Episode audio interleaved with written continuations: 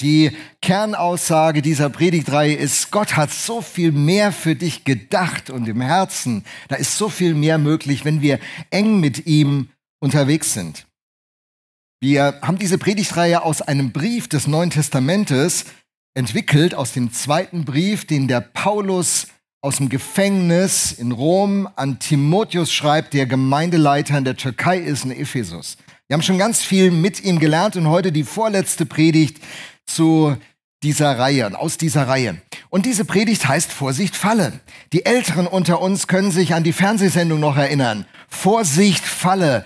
1964 hat Eduard Zimmermann diese Sendung ins Leben gerufen und die lief 37 Jahre am Stück. Das kann man sich heute kaum noch vorstellen. Friends hat es nicht geschafft, viele andere Serien haben das nicht geschafft, aber Vorsicht Falle, 37 Jahre und die hatten teilweise Marktanteile gehabt von 60 Prozent. 60 Prozent.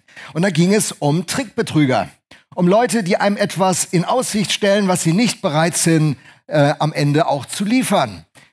Einer meiner Bekannten ist so ein Trickbetrüger mal auf den Leim gegangen. Er wollte unbedingt ein iPad haben und äh, es war zu teuer für seinen, für seinen Geldbeutel. Und dann hat er im Internet gesurft und gesurft und gesurft, bis er ein unschlagbares Angebot fand. Ein unschlagbares Angebot.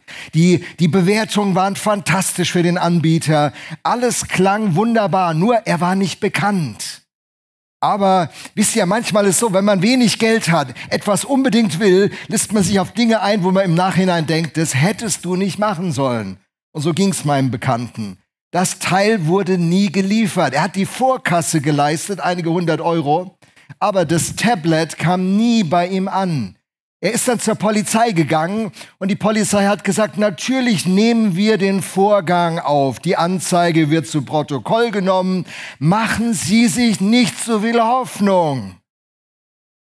Und als der Name dann im, als er dann das im Internet gegoogelt hat nach dem Anbieter, stieß er auf Chatverläufe, wo ganz viele die gleiche Erfahrung gemacht haben. Und da dieser Anbieter im Ausland seinen Server hat und von da aus das alles irgendwie ganz schnell irgendwo hinleitet, sagte die Polizei meinem Bekannten, machen Sie sich keine Hoffnung, Sie sehen dieses Geld nie wieder. Sehen Sie dieses Geld als Lehrgeld. Naja, naja, Vorsicht, Falle. Hey, hier sind ganz viele Leute unterwegs, die wollen uns nur abzocken. Die haben, die haben ihren Vorteil im Auge, während sie sagen, sie haben deinen Vorteil im Auge. Und das gibt es auch im Glauben. Dass uns Dinge angeboten werden, die klingen klasse, die inspirieren uns, die ziehen uns an, die faszinieren uns. Die wollen uns auf eine Spur bringen, die uns gut erscheint, aber erst auf den zweiten Blick wird deutlich werden, wir sind betrogen worden. Vorsicht, Falle. Wir sind betrogen worden. Und äh, betrogen wird man natürlich auf einer Ebene, wo man, wo man mit Wünschen, mit Sehnsüchten in Verbindung kommt. Jemand sagte mal, so Sünde macht Spaß. Sünde ist ja so ein christliches Fachwort, das meistens moralisch gedeutet wird. Sündigen ist Lügen, Betrügen, neidisch sein, eifersüchtig sein. Ähm, und dann gibt es auch einen andere Sünde. Sünde ist vom, vom Begriff her zunächst mal ein Beziehungsbegriff. Sünde bedeutet getrennt zu sein. Ein Sünder ist ein Mensch, der, der ist nicht moralisch schlecht, sondern der ist getrennt. Er ist getrennt von seinem Schöpfer. Das ist das Wesen von Sünde. Und weil er getrennt ist vom Schöpfer und von den Maßstäben des Schöpfers, kommen Konsequenzen in seinem Leben, dass er es mit, mit Wahrheit teilweise eben nicht unbedingt so genau nimmt. Ähm, so, aber, aber der Punkt hier ist, Sünde macht Spaß. Sünde macht Spaß. Boah, ich habe das Finanzamt betrogen, die haben das nicht gemerkt. Ich habe ein Auto gekauft, 2000 Euro gingen unter, der Laden, unter dem Ladentisch durch. Ich habe das Auto günstiger bekommen. Sünde macht Spaß. Sünde macht einen schlau. Ich bin doch nicht so blöd und gebe alles an in der Steuererklärung. Ich bin doch nicht so bescheuert und kauf nicht bei der Metro privat ein, obwohl ich das nicht darf. Mensch, die Abpackungen, die ich da krieg und die Produkte, die kriege ich halt nicht auf dem freien Markt, da mache ich das halt. Weil ich habe nämlich Lust darauf. Sünde macht Spaß. Vorsicht, Falle. Bei Vorsicht, Falle sieht es so aus, dass am Anfang es total faszinierend ist. Im äh, im Buch der Sprüche heißt es, dass es am Anfang auf der Zunge süß wie Honig ist. Das schmeckt lecker. Das Propagandaministerium der Dunkelheit ist, leistet ganze Arbeit. Die Kommunikationsabteilung von dieser Einrichtung ist super. Das Problem ist nicht die Kommunikation, das ist nicht die vordergründige Erfahrung. Das Problem ist, was daraus folgt. Womit du am Ende dastehst, da stehst du vor einem Scherbenhaufen, vor einem Schaden, vor einem Ruin. Warum will Gott uns vor all diesen Dingen bewahren? Und der Paulus redet gleich mit äh, Timotheus darüber und wir hören ihm zu. Warum will Gott uns bewahren? Weil er uns Freude nicht gönnt, den Spaß nicht gönnt, weil Gott ein Typ ist, der den ganzen Tag rumläuft, als hätte er Zitronen gelutscht, der nur das Leben vermiesen will. Manche haben ja dieses Bild von Gott. Nein, nein, er will uns vor dem Schaden bewahren. Er guckt halt um die Ecke. Vorne sieht's so aus, hinten sieht's so aus. Er sagt, hey, mach langsam. Das Ergebnis wird dich nicht überzeugen und deswegen solltest du anders dich verhalten. So redet der Apostel Paulus mit seinem jungen Kollegen in Ephesus über Täuschungen, denen er unbedingt aus dem Weg gehen sollte, über Ziele, die ihn oder uns auch erfüllen können, wenn wir sie anstreben, und über den Weg, der zu diesem Erfolg führt.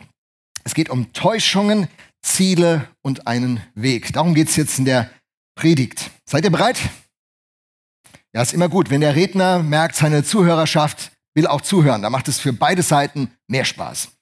Der Text steht im 2. Timotheus 2, Vers 22. Da schreibt Paulus an Timotheus, Lass dich nicht von den Leidenschaften fortreißen, die besonders, nicht ausschließlich, die besonders junge Menschen in Gefahr bringen.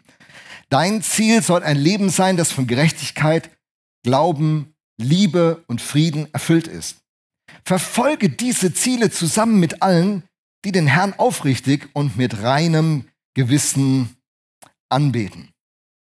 So, we are made for more. Gott hat in jeden von uns ein geniales Potenzial reingelegt, aber er sagt uns hier, Vorsicht, Falle. In der Elberfelder Übersetzung ist die Passage dann so übersetzt, die jugendlichen Begierden, den jugendlichen Begierden aber fliehe, strebe aber nach Gerechtigkeit, Glauben, Liebe, Frieden mit denen, die den Herrn aus reinem Herzen anrufen. Vorsicht, Falle, pass auf, Timotheus, es ist anders, wie es scheint. So, wenn man diesen Text so liest, da haben Leute gleich Gedanken im Kopf. Und die Gedanken, die, die stimmen nicht ganz. Also alles beginnt mit diesem Wort fliehe, diesen Begierden, diesen Leidenschaften, die uns fort, fortreißen wollen. Vor denen sollen wir fliehen. Gehen wir erstmal auf Leidenschaften ein. Im Griechischen steht hier eine Vokabel, die kann auch übersetzt werden mit Sehnsüchte, Verlangen, einer Lust, einem Getriebensein. Viele Menschen sind getrieben von ihren Leidenschaften. Boah, wenn ich diese berufliche Karriere mache, wenn ich diesen Schritt mache, wenn ich diese Beförderung bekomme, wenn ich diesen Abschluss habe, wenn ich mein MBA mache, wenn ich den Meister mache, wenn ich Techniker werde. Und dann träumt man davon, wenn ich dieses Haus habe, diesen Urlaub mache, dieses Auto fahre. Boah, wenn ich das habe, und dann fängt man an, sich so zu fokussieren, das wird eine Lust, das wird eine Leidenschaft. Man lebt, man träumt, man ist so innerlich damit beschäftigt. Und viele Leute, die beruflich vorankommen, die steigen ein als leidenschaftliche Liebhaber ihres Jobs und auf dem Weg entdecken sie sich als Gehetzte, als Unruhige, als ständig Geplagte. Und so hat äh, Gordon MacDonald mal ein Buch geschrieben, das hieß Getrieben oder berufen. Und wenn du deinen Leidenschaften ungebremst und unreflektierst folgst, wirst du ein Getriebener sein. Am Anfang fühlt sich's gut an. Am Anfang scheint es richtig zu sein. Am Anfang ist es faszinierend. Aber es beginnt dich auf dem Weg zu versklaven. Da kommt eine Peitsche. Das kannst du besser. Du musst noch mehr. Mach noch ein paar Überstunden. Hör nicht auf deinen Mann. Hör nicht auf deine Frau. Gib mal das jetzt, was dein Chef von dir will. Häng dich rein. Getrieben oder berufen. Und Gott hat für uns ein Leben geplant, ein Leben der Berufung und nicht des Getriebenseins. Viele Menschen sind in unserer Zeit getrieben. Deswegen redet man ja in unserer Kultur von der Work-Life-Balance. Schon mal gehört? Work-Life-Balance. So ein Quatsch, als ob die Arbeit nicht Teil des Lebens wäre. Wie will ich denn mein gesamtes Leben gegen meine Arbeit ausgleichen? Das ist ein falscher Gedanke. Die Arbeit muss ihren Platz im Leben finden. Arbeit ist Gottes Idee. Als der Garten Eden gestiftet war, hat Gott den Adam da reingesetzt und dann später kam die Eva dazu und hat er gesagt, hört mal, ihr seid die ersten Kulturschaffenden, ihr seid die Kulturbeauftragten von Eden, Jungs. Macht euch die Hände dreckig, bebaut diesen Garten, äh, bewahrt diesen Garten. Und Gott hat ja nichts gefordert, was er vorher nicht selber gemacht hat. Er hat hier die Hände selber dreckig gemacht mit der Schöpfung. Gott ist so ein erdiger Typ, so ein bodenständiger Typ. Und dann ruft er uns in diese Berufung hinein, gestalte dein Leben. Und Arbeit ist von Anfang an eine Gabe von Gott. Aber wie alles, was eine Gabe von Gott ist, in der Übertreibung zu einer Geisel wird, ist das eben auch bei Arbeit. Alles kann zu meinem Götzen werden. Ein Götze ist das, was mir Wert und Identität gibt. Wenn meine Identität von meiner Arbeit kommt, und meine, mein Wert davon abhängt, dass ich performe und dass ich leiste, wird mein Versagen über mich das Urteil sprechen und sagen, du bist ein Versager. Und wie viele Menschen müssten in ihrem Leben an den Punkt kommen zu sagen, nein, ich bin kein Versager. Ich habe versagt. Das hat nicht geklappt. Ich kann meine Schuld eingestehen. Das lief nicht so, wie ich es mir gedacht habe. Stimmt, Chef, du kannst sauer über mich sein. Das ist nicht so, wie es vereinbart war. Stimmt. Aber das macht mich doch lange nicht zum Versager. Ich mache Fehler, aber ich bin kein Fehler. Ich bin das geliebte Kind von Gott. Und so wird alles, was im Leben mir als Gabe anvertraut wird, wenn es von Gott losgelöst wird zum Götzen, muss mir Identität geben. Mein Bankkonto, wie groß ist die Zahl, die da drauf steht? Mein Portfolio der Aktien, mein Besitz von, von, von Gegenständen, gibt mir auf einmal Identität. Und auch die Identität des Menschen von Gott kommt. Durch dich weiß ich, wer ich bin, singen wir hier in einem Lied. Durch dich weiß ich, wer ich bin. Ich bin das Kind Gottes geliebt. Er hat sein Leben für mich investiert, weil er für immer mit mir zusammen sein will. Ich soll an seinem Tisch sitzen. Da gibt's einen Platz mit meinem Namensschild. Lothar Kraus. Der Tag kommt. Und dann komme ich, da komme ich so an im Himmel meine Klamotten zerrissen, meine Träume zerplatzt. Es ist nicht so gelaufen, wie ich es mir erhofft habe. Und er sagt seinen Mitarbeitern im Himmel, holt die besten Klamotten. Mein Lieblingslothar kommt. Und dann werde ich eingekleidet. Woher kommt mein Wert? Mein Wert wird mir geschenkt. Christus hat am Kreuz mit mir getauscht. Mein Versagen, meine Schuld, meine Dunkelheit hat er auf sich genommen. Und er hat den Preis für meine, mein Versagen und mein nicht äh, zurechtkommen, hat er auf sich genommen. Und sein perfektes Leben hat er mir gegeben. Und ich komme im Himmel an und ich sage euch, die Engel werden sagen, oh, schon wieder so ein Perfekter. Krass boah, Mensch, ist der heilig, ist der, der hat sein Leben richtig, weil die sehen mich durch Jesus. Und so sieht Gott dich. Und äh, wenn du gesehen wirst durch deinen Besitz, durch deinen Erfolg, durch dein Geld, durch dein Bankkonto, hey, das ist ein schrecklicher Anblick. Du willst dich selber nicht angucken und andere sollen dich auch nicht sehen. So, getrieben oder berufen. So, da heißt es ja die Leidenschaften, die Leidenschaften. Wenn man diesen Text liest, dann äh, denken Christen sofort an, an was? Das Wort mit den drei Buchstaben. Sex. Ja? Äh, Fachkommentare sagen, dass das hier gar nicht gemeint ist. Aber wenn wir schon mal gerade beim Thema Sex sind, können wir eben mal kurz drüber reden. Ne? Also, Sex, erster Gedanke, junge Leute denken die ganze Zeit an Sex. Äh, Sex ist was Hervorragendes. Wenn du verheiratet bist und keinen Sex hast, dann solltest du nach Hause gehen und mal nachdenken da ist irgendwas falsch. Weil äh, du sollst dich ja nur von deinem Partner entziehen, wenn ihr zusammen betet. Also frag dich mal kurz, beten wir so viel? Ja. Hey, ist ja Christen, Christen, und ich gehöre zu denen, ich bin, ich bin die, die die historische Sicht auch zum Thema Sexualität vertreten. Ich bin da ganz offen. Äh, und Christen reden viel darüber, äh, Sex gehört in die Ehe, eine verbindliche Partnerschaft und kein Sex vor der Ehe und so. Und ich glaube daran, 100 Prozent. Heike und ich, wir haben das so gemacht. Seit 37 Jahren verheiratet. Es hat unseren Sex in unserer Ehe nicht aus, auf Anhieb besser gemacht, sondern man musste das miteinander lernen, einen Weg finden. Ähm, aber manchmal habe ich so gedacht als Pastor und äh, provoziere damit, und ich mache das auch hier sehr gerne, ich liebe es zu provozieren. für die, die mich nicht kennen. Ich denke, Christen müssten ein bisschen mehr darüber sprechen, dass es Sex in der Ehe geben muss, als keinen Sex vor der Ehe. Das wäre, glaube ich, manchmal so noch ein wichtigeres Thema. Nur so, nur so ein Gedanke. Aber hey, Sex sells, Sex sells und Pornografie hat unsere Gesellschaft überflutet wie eine Schmutzwelle. Etwa ein Viertel aller Suchanfragen im Internet dreht sich um Pornografie. Das sind 68 Millionen Anfragen pro Tag.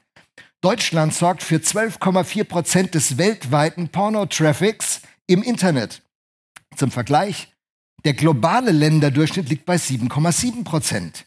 Übrigens, die meisten Pornos hierzulande werden in Hamburg geschaut. Ich sag's ja nur, just saying. Viele Geschichten von jungen Frauen und Männern zeigen, wie massiv sie unter dem Konsum von Pornos leiden. Zu keinem Zeitpunkt der Geschichte sagen Studien, wurde die Menschheit so derartig mit Pornografie überflutet wie heute. Übrigens ist das nicht nur ein Männerproblem, wie man oft meint.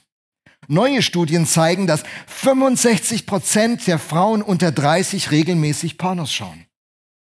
65 Prozent der Frauen unter 30 schauen regelmäßig Pornos. Das Problem ist, dass Pornos uns eine Fake-Sexualität vorspielen.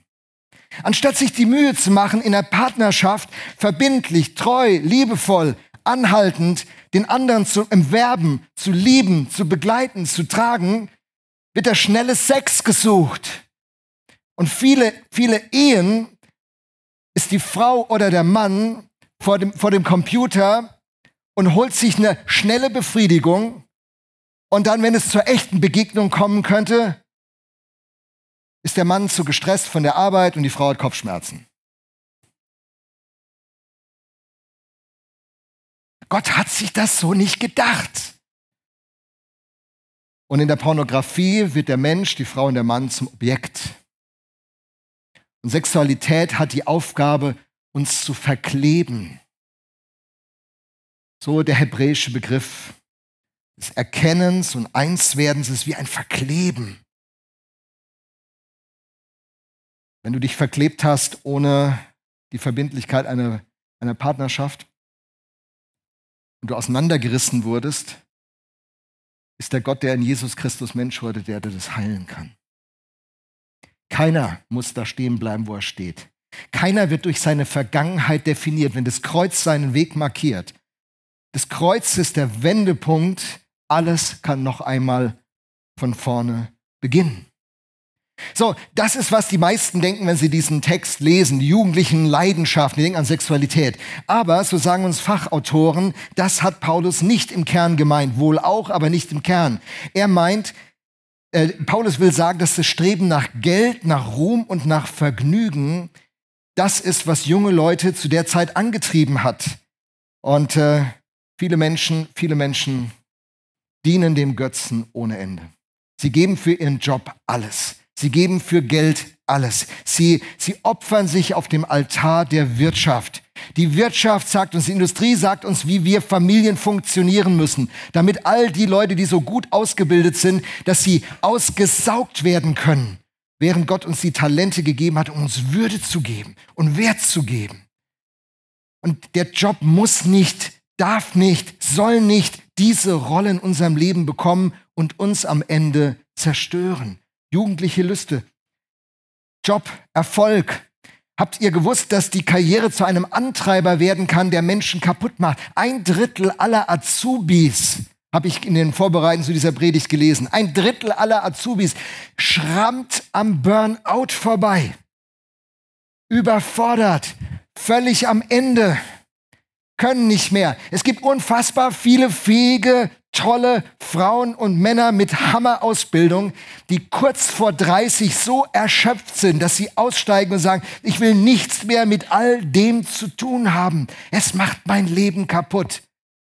Einer meiner Jugendlichen aus meiner ersten Arbeit, wo ich Jugendpastor war, in Altensteig, es war ein schlauer Kerl. Die Schwaben haben zu ihm gesagt, Schlaule. Und er hat richtig eine gute Entwicklung gemacht. Und erst bei Roland Berger ist er in die Unternehmensberatung eingestiegen und immer höher und immer höher und immer höher. Und irgendwann war er in dem Top, im Top-Führungsteam von Roland Berger. Heute war er in Tokio, morgen in Kopenhagen, übermorgen in Sydney. Der ist um die ganze Welt geflogen. Der hat Geld verdient, der konnte das gar nicht alles ausgeben. Und mit Mitte 30 hat er gesagt, das ist ja Wahnsinn. Dieser Job, der saugt mich so leer. Für andere hat es den Eindruck, boah, du bist gehörst zum, zum, zur Führungsetage von Roland Berger. Du hast es geschafft. Boah, du hast so viel Kohle. Du hast es geschafft. Du bist jetzt wer? Ja, du bist Vorstand bei Roland Berger. Mehr nicht. Und er ausgesaugt. Keine Partnerschaft hat geklappt. Das, die Zeit, um dieses Geld auszugeben, hat er auch nicht gehabt. Da mussten irgendwelche Leute in seine Hotelzimmer kommen, ihm Anzüge zeigen und die haben dann die Anzüge abgenäht, dass sie ihm passen. Was für ein krankes System hat sich in sein Leben eingeschlichen. Und an einem Tag hat er gesagt, ich will das nicht mehr. Ich will, ich steige da aus. Ich verzichte, der Preis ist zu hoch der macht mich nicht zu dem Menschen, der ich sein soll. Der macht mich zu einer Karikatur eines Menschen. Und dann ist er komplett ausgestiegen. Was? Du warst bei Roland Berg, bist ausgestiegen? Mann. Oh. Ja. Jetzt ist er nicht mehr bekannt, aber glücklich. Jetzt ist er nicht mehr so vermögend, aber gesund. Jetzt lebt er eine Bestimmung und hat Sinn in seinem Leben. Wie viele Leute, die sehr erfolgreich waren, kommen irgendwann in ihrem Leben an den Punkt, dass sie fragen, wofür mache ich das alles? Was ist der Sinn von all dem? Und der Paulus sagt dem Timotheus, pass auf, pass auf. Wenn du diesen Weg gehst, sagt Paulus in meinen Worten heute, wirst du zu einer Tiefkühlpizza, Timotheus, verhärtet, tiefgefroren und eingeschweißt. Und viele Menschen leben genauso, verhärtet, tiefgefroren und eingeschweißt. Und das Evangelium will dich rausbrechen aus dieser, aus dieser Schockstarre, aus diesem Tiefgefrorensein. Das Evangelium, die gute Nachricht von Jesus macht uns wieder lebendig, auf seine Wege zu gehen, bringt das Leben zurück. Jesus sagt, ich bin gekommen, damit sie Leben haben und Leben im Überfluss. Johannes 10, Vers 10. Das ist die Idee des Glaubens. Das dürfen wir uns von niemandem nehmen lassen. Wir sind nicht die Leute, die eine Botschaft verkünden, die den Leuten das Leben aussaugt. Das ist unsere Kultur und Gesellschaft. Die sind Betrüger. Du bist so lange gefragt und gewünscht, solange du ablieferst, wie ein guter Fußballspieler auf dem Zenit seiner sportlichen Möglichkeiten. Ein Schweini, ein Bastian Schweinsteiger will heute keine Spitzenmannschaft mehr in ihrem Team haben, obwohl er einer der besten Fußballer unserer deutschen Geschichte ist. Aber seine Zeit ist vorbei. Und, und so ist es in unserem Leben. Ein anderer, anderer junger Mann, mit dem ich unterwegs war, der war Vorstandsassistent einer Welt, eines Weltinnovationsmarktführers, Festo. Vielleicht kennen das einige von euch, das Unternehmen. Festo, Pneumatik und äh, manche andere Automatisierungsinnovationstechnik. Der war der Assistent des Finanzvorstandes. Und das, das war, die waren, die waren in allen, allen Spielfeldern waren die aktiv. Die Bundesregierung hat ständig mit ihnen interagiert. Die waren oben angekommen. Und dann hat er ihn als Assistent begleitet in seinen Ruhestand. Der fing früher an, weil mit 60, also bei mir nächstes Jahr, bist du nämlich erledigt, da braucht dich keiner mehr. Und er hat eine tolle Abfindung bekommen und mit 60 wurde er dann, mein Bekannter hat ihn dann, oder äh, Gemeindemitglied hat ihn dann begleitet auf dieser Schlussphase. Und äh, dann gab es das tolle Abschiedsfest und dann war er weg. Und dann sagt er zu mir, Lothar, du glaubst nicht, schon zwei Tage später hat im Unternehmen niemand mehr von diesem Finanzvorstand geredet. Der Neue war da, der hat das Büro umgeräumt, der hat ein paar Leute entlassen, der hat ein paar Dinge eben mal kurz anders geregelt und macht es auf seine Art. Wenn du glaubst, dass dieses Leben, das dir so viel Erfolg und Anerkennung und Identität und Wert gibt, wenn du das glaubst, dann möchte ich dir sagen, du täusch dich. Vorsicht, falle. Du wirst betrogen. Solange du lieferst, ablieferst, solange du was zu bieten hast, bist du gefragt. Und wenn der Punkt vorbei ist, wirst du entsorgt. Du wirst entsorgt. Du brauchst einen Notausgang. Du musst irgendwie raus aus diesem, aus, aus, aus dieser Dynamik. Und äh, der Notausgang, den hat Gott vorbereitet. Durch Jesus Christus. Er ist der Notausgang. Lass dich nicht betrügen. Lass dich nicht betrügen. Und äh, der Paulus sagt dem Timotheus folgendes, sagt zu ihm ja, fliehe, fliehe der jugendlichen Lüste, fliehe.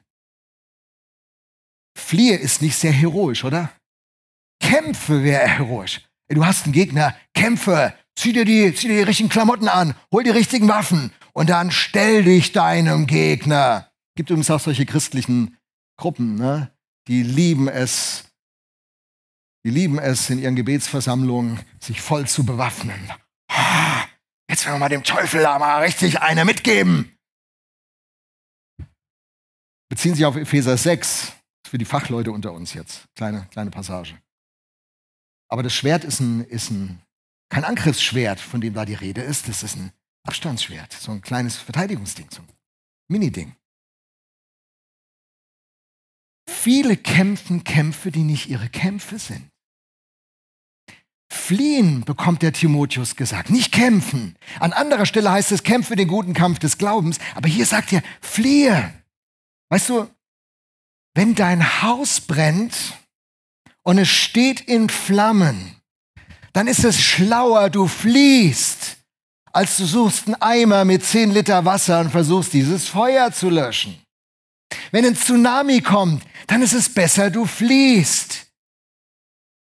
Wenn du einen, einen übergriffigen Partner hast, der dich missbraucht, schlägt und deine Ehe zur Hölle macht, dann ist es besser, du fliehst mit deinen Kindern und gibst ihnen nicht ein Trauma mit, dass sie zehn Jahre unter der Tyrannei von so einem alkoholabhängigen Despoten leben. Herr Pastor, das ist aber nicht sehr liebevoll. Ja, stimmt, ich habe nämlich keine Wahl. Zu einem bin ich nicht liebevoll. Entweder zu dem alkoholabhängigen äh, Gewaltmenschen oder zur Restfamilie. Ich bin zu einem immer nicht liebevoll. Das stimmt, hast du völlig recht. Weißt du was? Ich bin nicht liebevoll zu jemandem, dessen Leben außer Kontrolle geraten ist und der nicht bereit ist, sein Leben in Ordnung zu bringen und dessen Umfeld leidet. Dem kann ich nur sagen, kehr um von deinem Weg. Du ruinierst dein Leben und das Leben all derer, die in deinem Umfeld sind. Fliehen. Manch junges Mädchen ist so einem Loveboy begegnet Oh, ich liebe dich, ich mag dich. Wow, ich kann ohne dich nicht leben. Dann geht es in eine Beziehung ein als Teenie und die landen im Bett und ah, du bist so super. Boah, hey, ich bin in so einer großen Not. Kannst du mir helfen? Geh für mich auf den Strich. Was für perversen Kram gibt es in unserer Kultur? Seit der Mensch sich von Gott getrennt hat und seine Maßstäbe mit Füßen tritt, ist dieser ganze Morast über uns gekommen. Und von manchen, wir leben in dieser Zwischenzeit. Die Welt ist nicht mehr so, wie Gott sie sich gedacht hatte. Sünde hat alles entstellt. Und die Welt ist noch nicht so, wie sie sein wird. Das wird erst werden, wenn Christus wiederkommt. Alle, die euch was anderes erzählen, sind, sind Träumer, sind Fantasten. Widersteht ihnen. Wir leben in dieser Zwischenzeit.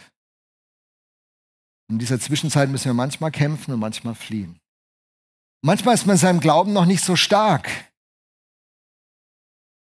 Ich habe große Jugendgottesdienste geleitet, 700 junge Leute. Die Holy Spirit Night ist daraus entstanden, was wir damals machten. Mit 60 Leuten begann und dann viele, viele hundert junge Leute hatten.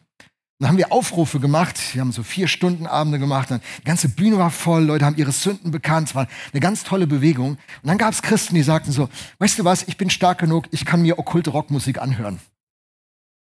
Ich krieg das hin. Weißt du, ich kann, ich kann auch, äh, ich kann mich auch in Situationen begeben, die schwierig sind. Ich bin stark genug. Viele von ihnen sind heute nicht mehr in der Szene. Schätze deine geistliche Reife ein. Meide, was dich gefährdet. Wenn du mit Alkohol Schwierigkeiten hast, aller Alkohol aus dem Haus raus. Wenn der Ulrich Nellen Wein trinkt, dann ist es dem Ulrich Nellen sein Thema. Wenn du den Wein nicht verträgst, weil du merkst, es löst was Schlechtes in deinem Leben aus, aller Wein raus.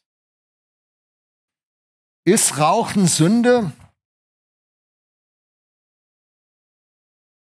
In der Bibel steht nichts dazu. In der Bibel steht was über die Liebe zum Geld, über Neid, über. Wir haben in der Bibel ja viele Themen. In der Bibel steht nichts über Kaffeesucht. In Ost. Armen Bruder.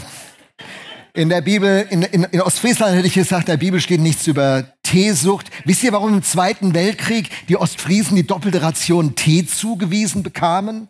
Wenn das nicht mal Sucht ist. In der Bibel steht sehr viel über Klatschsucht. Und manchmal habe ich das Gefühl, dass Menschen, die schlecht über andere reden, in der Kirche eher akzeptiert werden als Leute, die rauchen. Und Geldgierige, die werden in der Bibel sehr deutlich angesprochen. Wird nämlich gesagt, die Liebe zum Geld ist die Wurzel allen Übels. Aber Geldgierige werden in der Kirche nicht adressiert. Aber Mädels, die einen zu kurzen Rock haben. Da stimmt was nicht, Leute. Da stimmt was nicht. Flieht der jugendlichen Lüste. Fliehen. Stattdessen sollen wir eine ganze Menge anstreben, aber meine Uhr sagt mir, dass ich das euch jetzt ersparen werde, weil ihr noch einen schönen Sonntag haben sollt. Und ich würde an dieser Stelle sagen, genug der Message. Danke für euer Zuhören. Amen.